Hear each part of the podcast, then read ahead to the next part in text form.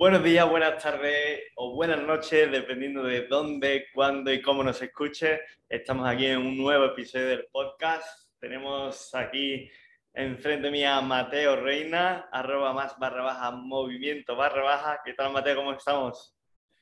Muy buenas, buenas tardes, buenos días, buenas noches. También, ¿cómo, cómo procedas? ¿Qué tal, tío? ¿Cómo estás?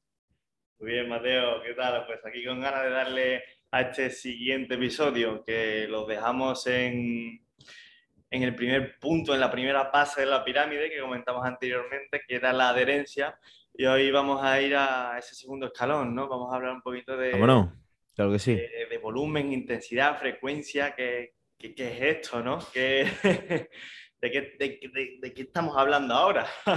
que se preguntarán algunos. Pues bien, vamos a comenzar diciendo que vamos a hablar un poco en términos generales y nos vamos a enfocar principalmente en, cuando hablemos de volumen e intensidad en, en personas pues que van al gimnasio normal, normalmente y que realizan pues que entrenan para una mejora estética o mejora de, de su forma física, ¿vale? Y para ello, bueno, vamos a empezar definiendo estos diferentes conceptos que, que son el volumen. Así que bueno, el volumen para mí yo lo definiría como, como la carga total que tenemos de, en el entrenamiento, ¿no? Esa, ese volumen semanal, esa carga total que realizamos de series y repeticiones a la semana. No sé cómo tú, es. cómo lo ves tú, Mateo. Efectivamente, al final tenemos que comprender tanto el volumen, comprende tanto la, las repeticiones que hacemos en, una, en un ejercicio, imaginemos eh, sentadilla, hacemos 10 repeticiones, imagínate que hacemos de esas, eh, hacemos tres series, es decir, hacemos tres veces esas 10 repeticiones, o hacemos 15 mm, repeticiones de flexiones y 10 flexiones y 10 y 10 sentadillas. Ahí estaríamos haciendo, por un lado, eh, una parte, un volumen de X repeticiones que es de X grupos musculares y por otro lado, eh, las 10 las 10 sentadillas, que sería a otros grupos musculares. Efectivamente.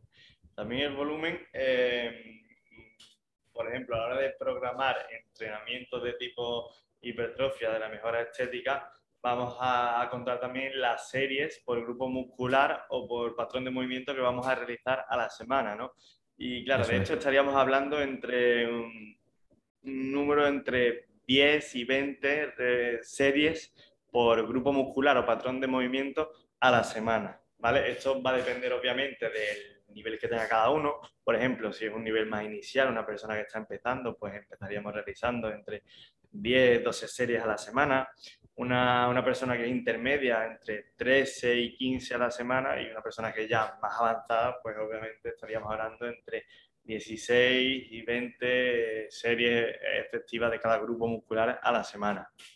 Eso, una cosa importante que has dicho, eh, sobre todo también de eh, series efectivas, porque también es importante que tú puedes también hacer otras series que sean de aproximación al ejercicio, es decir, que sea como un poco el calentamiento y un poco adaptarte a ese día, en ese momento al, al ejercicio, ¿no? Entonces, que, bueno, que imagínate si por, te lo digo por si cualquier entrenador, ¿no? Pa, pauta, yo qué sé, pues tres, tres, series de X repeticiones, eh, pues puede ser que antes hayas hecho otras dos series más de simplemente para, a modo de, de, adaptación, ¿no? De integración hacia, hacia ese ejercicio.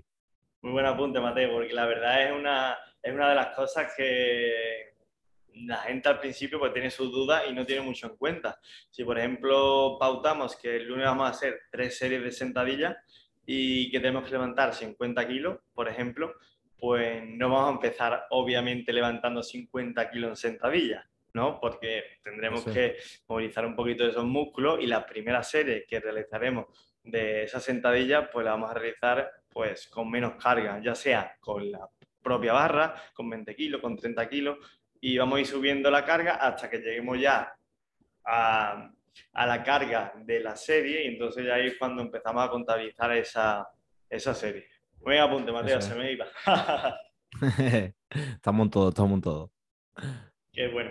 Y bueno, también respecto a la intensidad, hemos hablado del volumen y la intensidad es otro factor súper importante a tener en cuenta, que esto es verdad que la gente pues lo suele confundir, ¿no?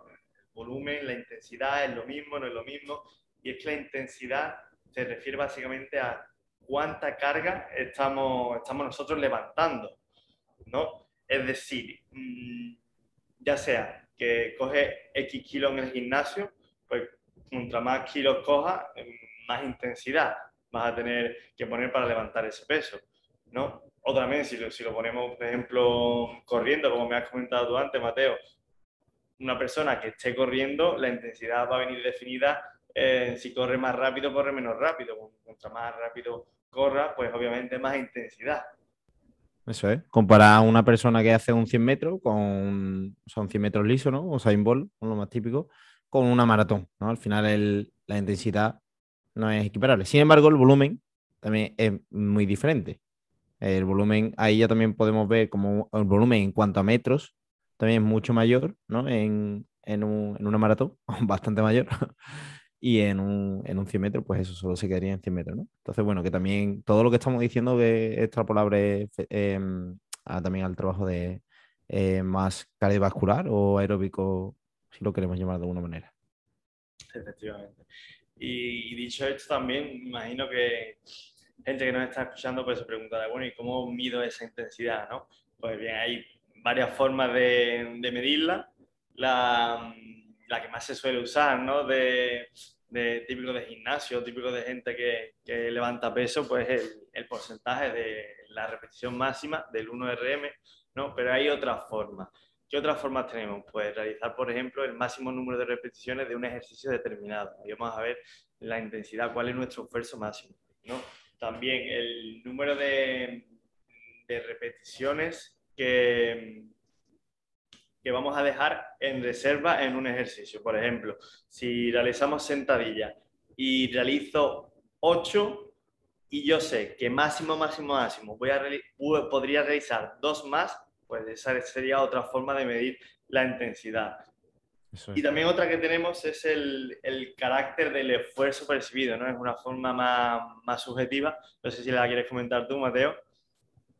Eh, bueno, el tema de. Tenemos, como te has comentado, el tema del, del RIR, ¿no? Que, que, bien has dicho, ¿no? Que en este caso el RIR hace referencia a la, a la sigla, ¿no? De, de repeticiones en, en recámara, eh, bueno, en inglés, repetition in reserve.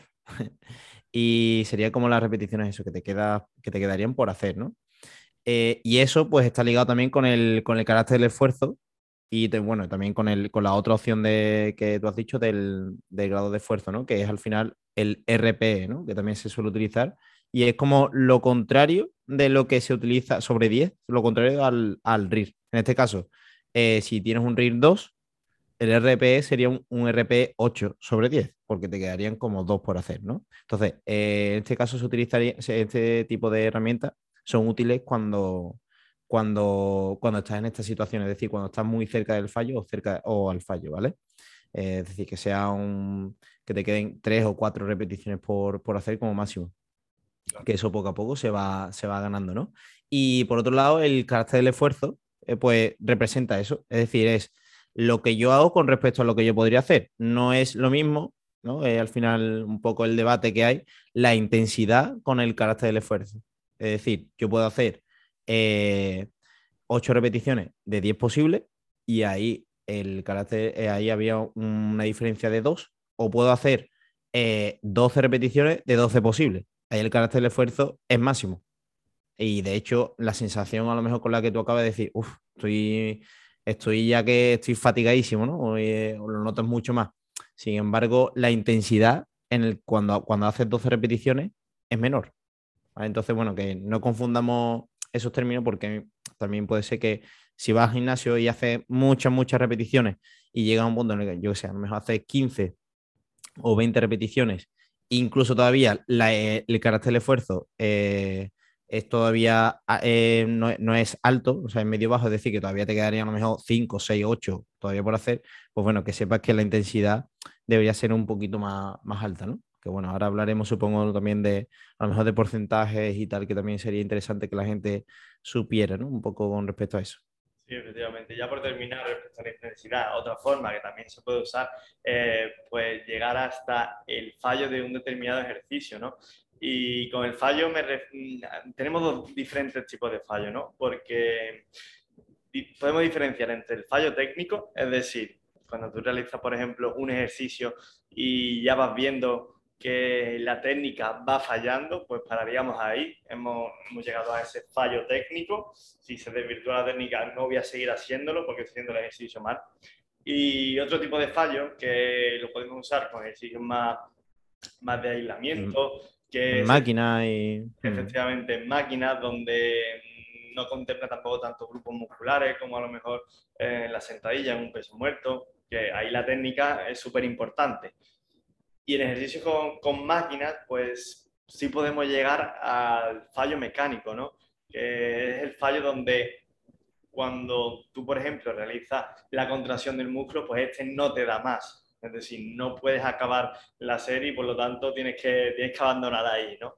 Tenemos que mm. diferenciar entre estos dos tipos de fallos y saber, obviamente, en qué tipo de ejercicio podemos llegar a cada uno de ellos una extensión de cuádriceps o una, máquina de, prensa, o bueno, también a lo mejor incluso las flexiones puede ser uno de los ejercicios que a lo mejor eh, sí que puede llegar a notar ese, ese fallo ¿no? más mecánico o muscular más que técnico, porque a lo mejor la complejidad técnica, una vez que ya tiene más o menos un dominio, yo creo que es más asequible que, por ejemplo, una sentadilla o, o, una, o un, peso muerto y tal. Aunque bueno, también se puede llegar, ¿no? Los, bueno, de hecho, los paulistas, gente que se dedica a eso, pues sí que son capaces. Pero bueno, para la, la, eh, la, eh, la población general, yo creo que podemos, podemos dejarlo en, en solo en máquina y, y fallo, fallo, fallo, técnico para, para, los que son con peso libre, sí.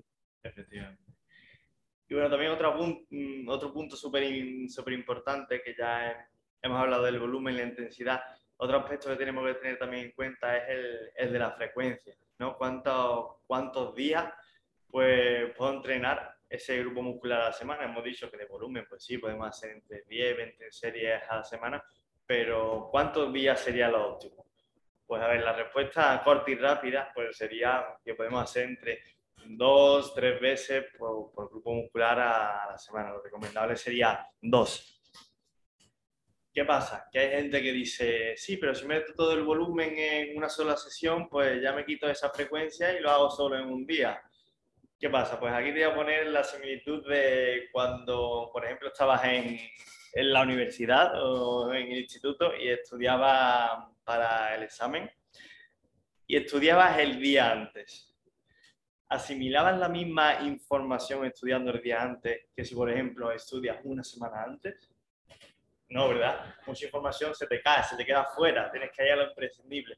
Pues lo mismo pasa con el entrenamiento. Si nosotros realizamos un montón de volumen un día y el resto de la semana no realizamos nada, probablemente, probablemente no sea la mejor, la mejor opción y la mejor recomendación porque, porque no sería lo óptimo. Así que eso tenemos que tenerlo también muy en cuenta. Aparte también está el factor de recuperación. Tenemos que eh, dejar unos días de descanso entre esos grupos musculares. ¿Verdad, Mateo? Eso es. También eh, decir que, el, que a lo mejor que puede ser por grupo muscular, ¿no? Como tú has dicho también por, por acción, eh, ¿no? Que nosotros normalmente lo dividimos por empuje, tracción, ¿no? O dominante de rodilla, dominante de cadera. Al final hay muchas muchas formas también de, hacerlo, incluso dentro de esa, ese tipo de, de, ¿no? de selección, em, podemos hacer, no significa que X musculatura no se trabaje, sino simplemente que a lo mejor va a trabajar menos. Es decir, cuando hacemos un peso muerto, dependiendo también de cómo haga el peso muerto, puede ser que se involucre la espalda. Sin embargo, a lo mejor ese día no trabajas como tal eh, torso, ¿no? O en el caso de que haga una torso pierna, o bueno, Que bueno, que, sepamos que aunque nosotros tengamos una manera X o Y de hacer el entrenamiento, no significa que esa sea la, ni la óptima ni la más, sino bueno, dependiendo también de cada persona, pues a lo mejor a esa persona también es que le gusta más hacer, yo qué sé, eh, bíceps o le gusta más hacer eh, glúteo. Pues bueno, a lo mejor por simplemente por el hecho de que también le, le gusta, pues se le puede, se puede pautar de una manera que, todos los días haga ese, ese, todos los días, entre comillas, o todos los días que va a entrenar, si va a entrenar cuatro días, pues mientras el volumen y la intensidad y el carácter de esfuerzo sea adecuado a esa persona, eh, se, puede, se puede realizar, ¿no? Que al final es un poco también, todo eso se puede ir jugando. Que también la gente va como, ah, no, pues entonces tengo que hacer hoy tocar lunes, lunes de pecho y de bíceps y el martes no sé qué, ¿no? Que bueno, que. Sí, sí, sí. Y bueno, old school, pero que todavía, todavía sigue haciendo daño, ¿no? El, culturismo ahí, ¿no? Entonces, bueno, hay que, hay que también cuidar ese tipo de cosas, ¿no? Que, que se tengan en cuenta. Efectivamente, adaptarlo a la necesidad de cada uno, que, que es lo principal, y ver en cuál es la frecuencia óptima y el volumen óptimo en el que mejora. Es decir, nosotros para mejorar vamos a intentar siempre realizar eh, lo mínimo posible que nos dé progreso. ¿Para qué queremos realizar mucho más si a lo mejor podemos alcanzar los mismos resultados que realizando un poco menos? Vamos a adaptarnos siempre con lo mínimo, con lo mínimo efectivo que nos da resultados. Una vez que van los resultados ahí, pues entonces cuando ya iremos añadiéndole más intensidad, más volumen, pero primero, poquito a poco, paso a paso. eso es, eso es, total. Así que bueno, no sé si quieres comentar algo más, Mateo, respecto al, a este tema de volumen, intensidad y frecuencia. Eh, simplemente el tema de también un poco densidad o el tema de descanso también entre repeticiones o entre series. Mm, depende, al final eso va a depender, mm, yo creo, de varios factores, ¿no? ya sea también tu tiempo disponible, eh, los, el ejercicio, los ejercicios que realices en ese momento, así como la intensidad de, y el grado de esfuerzo del mismo. Entonces, eh, por norma general, descansa el tiempo que necesites. Es decir, si tú te notas recuperado una vez que haces eh, la, la, repetición, la primera serie, cuando llevas un minuto eh, de, descanso, perfecto. Que lleva dos minutos, perfecto. Que es más intenso y te requiere tres minutos, pues también perfecto. Al final va a depender un poco de, ya te digo, de tu disponibilidad, de tu tiempo y de, y del, y de, bueno, de la fatiga ¿no? o del esfuerzo que suponga también ese, ese ejercicio o de los ejercicios que haga. Bueno, no es lo mismo también un mono articular, ¿no? O un curl de bíceps, ¿no? Como por decirlo de alguna manera, que una sentadilla. Al final, eh, el, hecho de, que haya más grupos musculares eh, que intervienen en la sentadilla, pues provocará, tendrá consigo que, bueno, tendrás que descansar más, pero porque tu propio cuerpo te lo, te lo pide. Entonces, para mi gusto, a modo general, yo le digo a la gente que descanse lo que tenga que descansar, porque sí, puede haber, no, es que este estudio dice, bueno, al final, cada uno, eso es una, muestra en X personas y no sabemos eh, eso extrapolable a la situación de cada uno en ese día particular o en el tiempo que tenga. Si tiene, yo qué sé, imagínate que tiene 30 minutos para entrenar, pues la cosa es que entrene, ¿no? La cosa es que se mueva y que, y que aproveche. Así que. Totalmente. No sé, no sé si tú quieres dar alguna recomendación más particular. Sí, al fin y al cabo el tiempo de descanso, pues siempre se ha dicho, sí, entre un minuto, dos minutos de descanso, pero es que totalmente subjetivo. Al fin y al cabo cada persona es un mundo, cada persona va a necesitar un tiempo de recuperación que para ella sea óptimo. Entonces, mm, vamos a centrarnos más en lo que sentimos, en si me siento recuperado para seguir realizando el, el siguiente ejercicio. También obviamente tenemos otros métodos más avanzados, a lo mejor quedará también para hablar en otro podcast de drop mm. set, series descendentes, series en pirámide, super series que trabajan cluster, antagonistas, pero eso es otro mm. tema que ya entraremos en profundidad. Pero para empezar, a todo el mundo que, que se esté preguntando cuánto tiempo descansar, pues lo que necesites. la cabeza. Cuando, te sientas recuperado, dale caña y, Eso es. dale intensidad. Así que bueno, yo creo que se ha quedado un buen episodio, Mateo. Efectivamente. Así que bueno, espero que te hayan quedado claros estos conceptos de volumen, intensidad y frecuencia y pues empiece a aplicarlo en tu entrenamiento. ya nos contarás. cualquier dudita igualmente que nos pueden, nos pueden comentar cualquier, cualquier duda que tengan. Efectivamente, cualquier dudita estamos, estamos disponibles para todos ustedes. Así que bueno, Mateo, un fuerte abrazo y un saludo. Un fuerte abrazo para ti también. está escuchando. Venga, chao, chao.